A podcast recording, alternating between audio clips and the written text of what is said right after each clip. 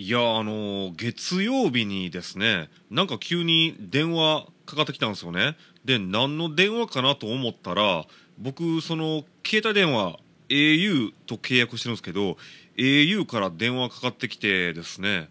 まあそのちょうど僕携帯電話の契約が、まあ、2年ですけど切れるタイミングやったんですけどまあ別にそのまま行こうかなと思ったんですけどよかったら iPhone14 を買いませんかっていう電話やったんですよね。でまあ僕2年前に iPhone12 をまあなんていうかその契約したわけなんですけどそのローンがまだ5万円ぐらい残ってますけどそれ全部うちが引き受けるんでその代わり、まあ、その新しい iPhone14 にしませんかってことで、まあ、プラスその、まあ、au との契約も2年更新するわけですよね。でまあその早い話が月々の支払いがですね、まあ、全然今までと変わらないどころかむしろちょっとまあ得になったんですよね僕からしたら。だからまああこれはいい話やなと思うんですけどまあちょっといい話すぎひんかなと思ってなんか騙されてるんちゃうかなと思ってるもののまあ au 公式からのほんまに電話やったんですよね。っていうのもその au さんじゃないと僕あの僕のことを知らんことをいっぱい知ってるというかだから、えーと、横井圭さんは今これからこういう契約になってますけど新たにこういう契約をしたらちょっとお得になりますよとか今までよりももっとたくさん使えるようになりますよとかそういう細かい契約まで一応変更した上でそれでまあ iPhone14 いかがですかってなったんであまあそれやったらじゃあそうしましょうかねってまあまあそういうわけで iPhone14 を契約したわけなんですけど今これあの喋る声今12月15日木曜日の夜に収録してるんですけどまだ届かないんですよね。で届いたら届いたで、まあ、自分で初期設定せなダメですし、なんかあの、SIM カード勝手に自分で入れて抜いて、まあ、しなダメですし、で、データの移し替えして、で、なおかつ今使ってる携帯をまあ、送り返さなダメなんですよね。まあまあ、それは今使ってるその iPhone12 もまあ結構高い値段で売れると思うんで、まあだから、そういう、なんかすごいめんどくさい作業が待ってるんですけど、送られてこないまま来ないまま木曜日でいや土日まあその僕普段ライブハウスに勤務してるんですけどライブハウスの仕事めっちゃ忙しいしこれどないしようかなってその届いたら5日以内にまあその携帯自分で動かしてなおかつ今の携帯を送り返さななんか契約がまあ無効になりますよっていう話なんでこんな忙しい時に送られてもどどないしたらいいねんと思ってる横井圭です。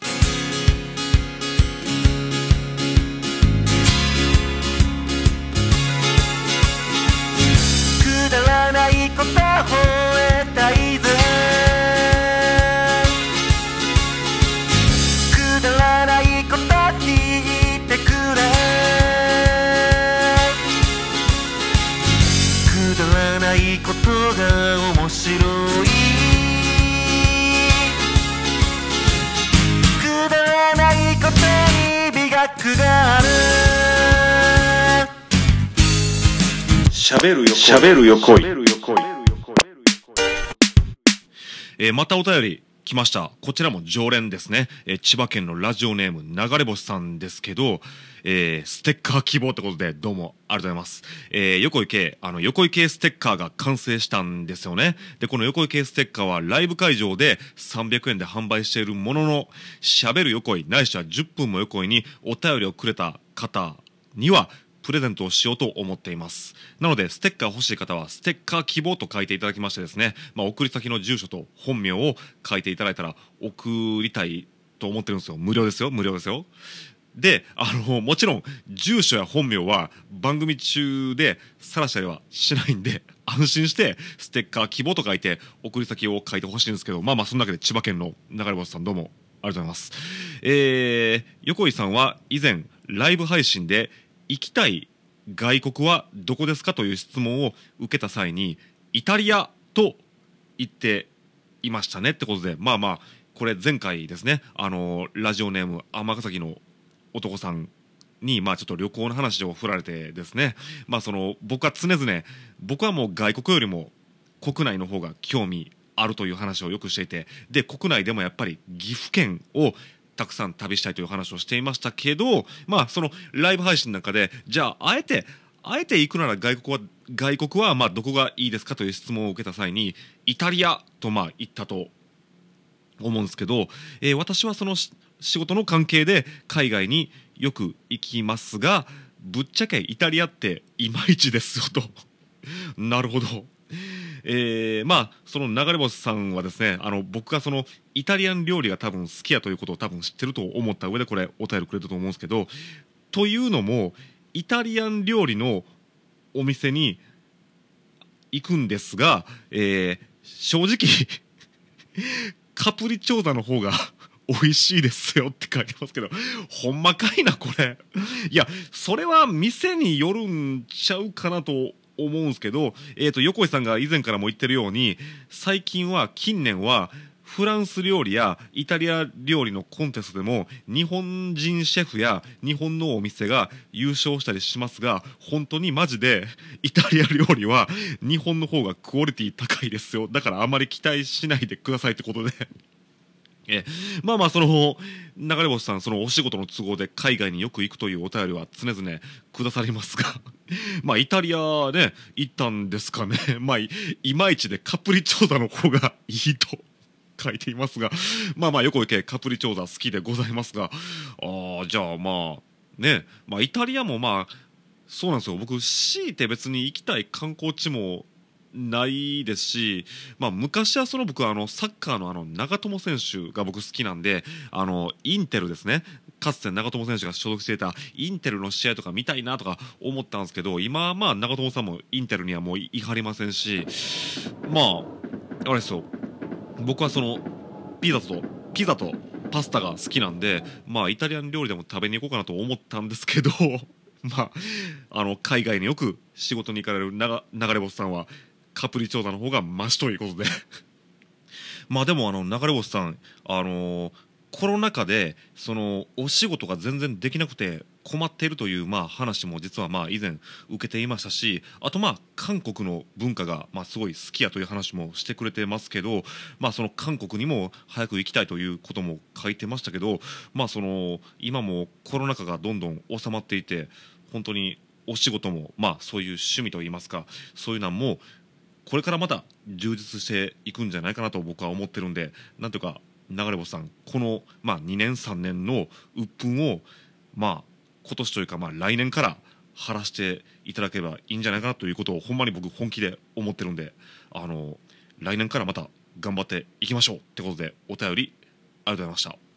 した。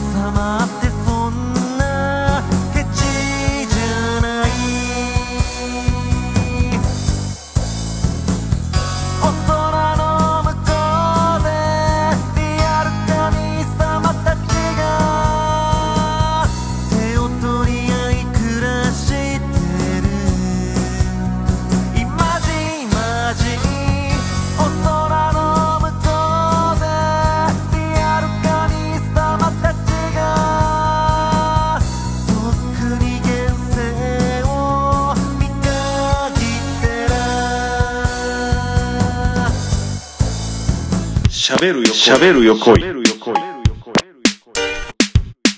えーそんなわけで前回から少し空いていますけど「しゃべるよこい」を更新したのはやはりですねレコーディングがまた1曲終わったから それを聞いてほしくて更新したというのが正直なところですけどいやーあのサードアルバム制作一応10曲収録予定なんですけど8曲目がついに終わりました。しかももう残り3曲、まあ、この曲を含めて残り3曲はやり直しじゃないんですよ。もう新録なんですよ。つまりあのテストでテストテストじゃないですね。そのなんていうかそのまあ今までの音源は1回録音したけど気に食わんくてもう1回やり直しましたみたいな感じで YouTube に上げては消して上げては消してをしていた曲をここまで7曲上げてきましたけど8曲目の今回からは あの初レコーディングの曲なんですごい緊張してますけどやっぱりここまでの7曲の経験が生きていて その失敗しないコツみたいなのをもう僕得てるんでだからまあ今からかける音源は1回目のレコーディングにしてはだいぶよくできたんちゃうかなと思ってるんですけどあとまあやはりこれは夏頃喋ってますけど、まあ、夏頃に僕僕ちょっとまあ大きい決断をして、まあ、横行けその社会風刺とか皮肉なんかのような歌を今まで結構特にここ3年ぐらいはそういう歌ばっかりを歌ってきましたけど一回ちょっともうそういうのはやめにしてまあその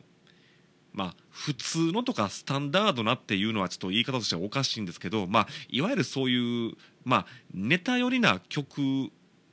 をまあ僕全くやらないとは言ってないですよ。別にこれからも別にネタやるような曲は別にしようとは思うんですけどそのまあまあ言い方変ですけど普通の音楽で勝負をやっぱりしたいと夏頃に思い始めてそのアルバム収録曲をもう半分ぐらい一回削除してもう一回アルバム編成を練り直したりしたんですよね。でそれで再びまたまあもともと12曲でアルバムを出す予定だったんですけど再び新しい選曲で10曲でサードアルバムを作ることにしたんですよね。でまあついにこれで8曲目揃ったわけですけどまあその新曲を2曲加えてるんですよね、まあ、その過程で。でそのうちの新曲の1曲が今からかける曲なんですけど、まあ、これ新曲といっても実は結構前から持っていたというか、まあ、作って置いておいた曲に、まあ、その夏場以降ですね、まあ、手を加えて完成させた曲です、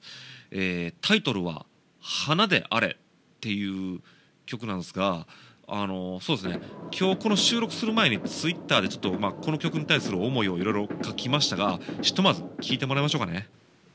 ちょっと無理してない僕の考えすぎかな。あなたが楽しいなら僕は幸せだよ。素顔を見せる意義とか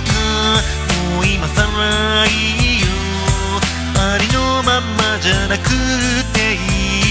い。ずっと花であれ。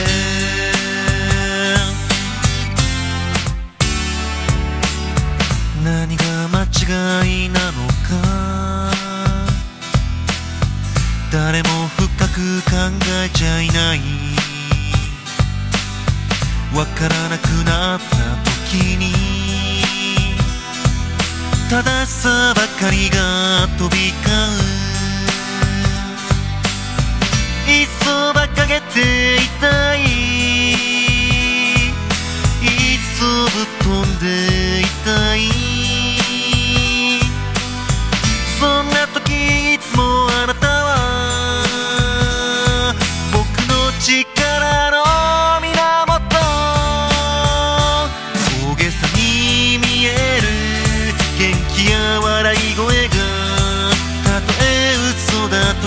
でも僕は嬉し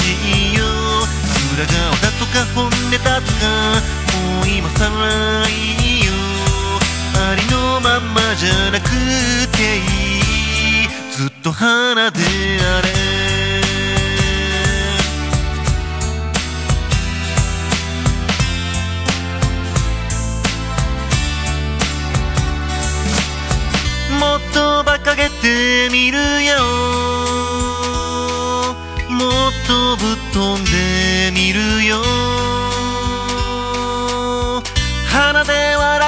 しれないけどあなたは僕の正義自分を否定した過去もそれを愛する今もその生き方を本当は疑っていた。自分のありたい姿であり続けるために嘘や本当よりも守るべきもの今さら知りました。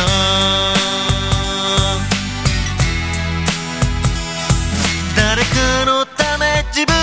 のため。ずっと花であれ。まあ、そんなわけでこれもあのツイッターやブログに書いてますけどこれはまだその撮ってすぐの音源でして細かい処理はしていないですしあとこの曲はまあ聞いてわかると思うんですけどちょっと高音特にまあ楽器ですね。楽器の高音とかあと歌の残響なんかがすごい残りすぎているんですけどそれをなんていうかその録音した僕の方でカットするのも可能なんですけどそれを無理くりカットしてしまったらこの後まあ処理をするエンジニアさんが逆に困ると僕は思ったんでそういうところを逆に削らずに置いておいてるんでだからちょっと高音がキンキンしてるというかその影響でちょっと歌詞が聞き取りにくくなってるんですけど、まあ、その方がまあ仕上げる際によりよく仕上がると僕は思ってるんでまああえて手をつけずに置いておいた感じなので、まあそういうところら辺を、まあちょっと我慢して聞いてもらえればなと思うんですけど、もちろんこれ製品化したらいい感じになってると、とかまあなると思いますんで、よろしくお願いしますってことで、まあこの花であれという音源ですけど、まあツイッターにちょっとまあ書いたんですけど、まあその、ありのままじゃなくていいと、まあ、歌っているんですけど、まあ、この近頃の世の中って、まあ、そのなんていうかそのマイノリティを認めようとか差別はやめようとか平等だとか、まあ、それは別にいいと思うんですよ。いいと思うんですけどなんかそのありのままじゃないとあかん世の中になってるじゃないですか。なんか個性とかオンリーワンとか言いますけど。けどそのまあ例えばこの「しゃべれよ恋」を長年聞いてる人は分かると思うんですけど僕喫音症なんですよねまず単純に。だから僕こうやって人前で喋る時ってかなり無理して喋ってますよ。あのプライベートの僕と会ったことがある人だったらより分かると思うんですけど僕プライベートもっと滑舌悪いですしなんならちゃんと喋れません僕は。だからこんな喋る横みたいにこんな無理してだからこれこれ結構実は無理して喋ってるんですよね。まあそれもそうですしあとまあ人間関係にしてもそうですかね。もうこれただの悪口にしかなってないですけどその世の中って何しても怒られへん人っているじゃないですか。その一方で僕って典型的な何をやってもなんなら何をしなくてもとにかくもう怒られてばっかりの人間なんすね。何かしたら余計なことするなって怒られますし何かしなかったら逆に気気が利いてないとか言われてもうじゃあどうしたらええねんってなるタイプの僕人間なんですよね。だからもう子供の頃からもう常に努力努力努力っていうのもなんですけどもう頭使って考えてで頭で考えてもあかんことはもう努力してでとにかくもう自分を変える自分が変わるっていうことを一生懸命やって生きてきた人生だと思っててまあだから横井圭なんてそんなありのままなんて認めてもらったことないしなんなら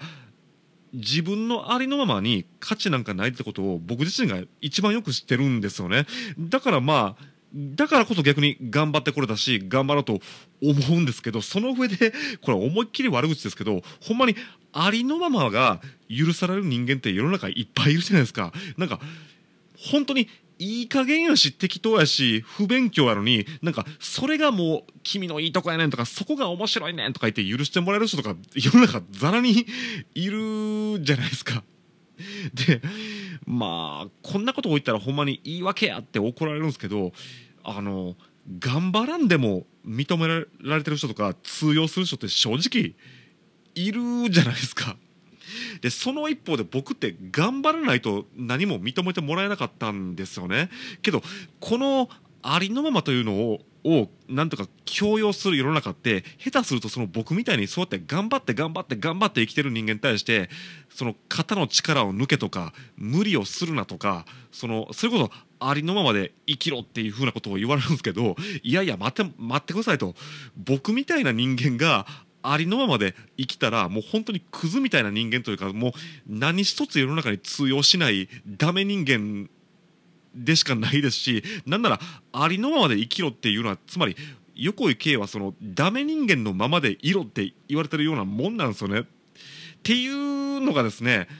今のこの喋ってる話も分かってくれる人と分かってくれない人とかほんまにパックリ分かれるんですよ。もう今の話がうんうん分かる分かるそうだよねっていう人もいるんですけどこの話聞いてまあ正直気分を悪くする人とかお前それはちょっと言い訳やぞって怒る人もいるんでなかなかちょっと難しいんでだからこの「花であれ」っていう歌も結構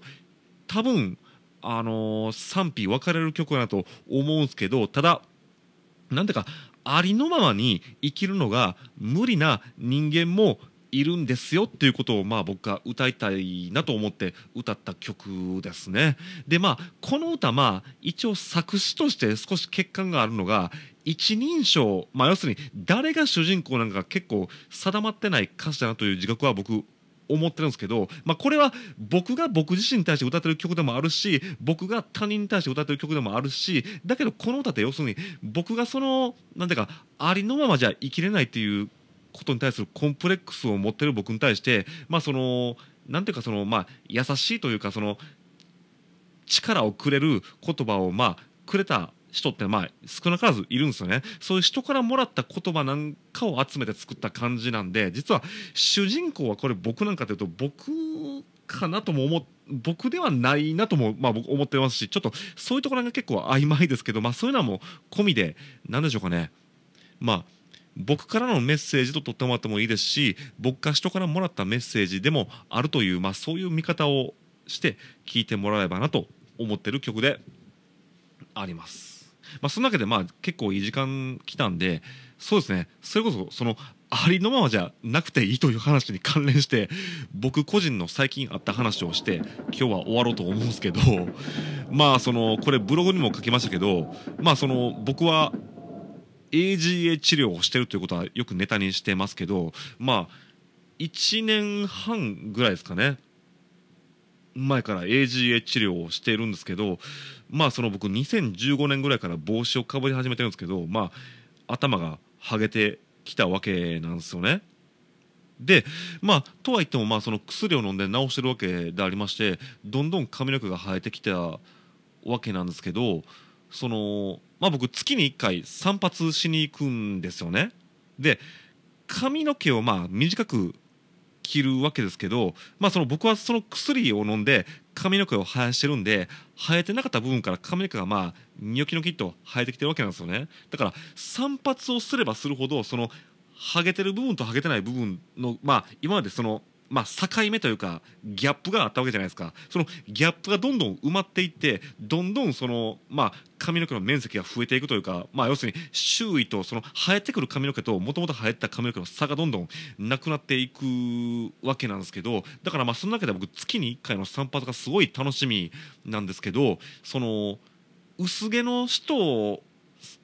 にその薄毛のが目立たないようにする、まあ、薄毛カットカットっていう、まあ、メニューがあるんですよね。その薄毛カットをやっている床屋さんが、まあ、神戸にもあってそこで僕切ってもらってるんですけどいやあの横井さんもうこれほんまにだいぶ生えてきましたよね。もうあと1歩2歩ぐらいでもう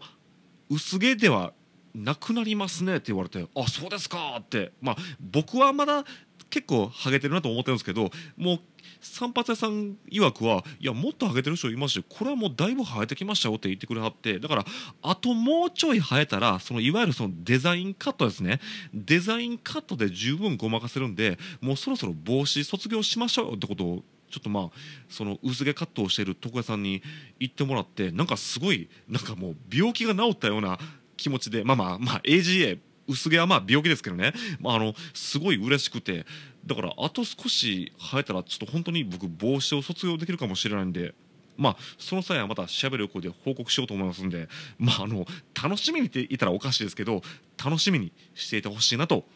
思う横井圭です、えーそんなわけでですねまあ、今週はこの辺にしとこうと思うんですけど、えークリスマスイブは配信ライブをしようと思ってますが一回ちょっとまたレコーディングは休憩してまたちょっと練習なんかをしようと思うんでまあ喋る声もしかしたらまた来週も更新するかもしれないんで、えーもしよかったらまた来週も更新したら聞いてください。更新しない場合はちょっと待っていてください。そんなわけで久しぶりのしゃべる横井でした。しゃべるよしゃべるよ恋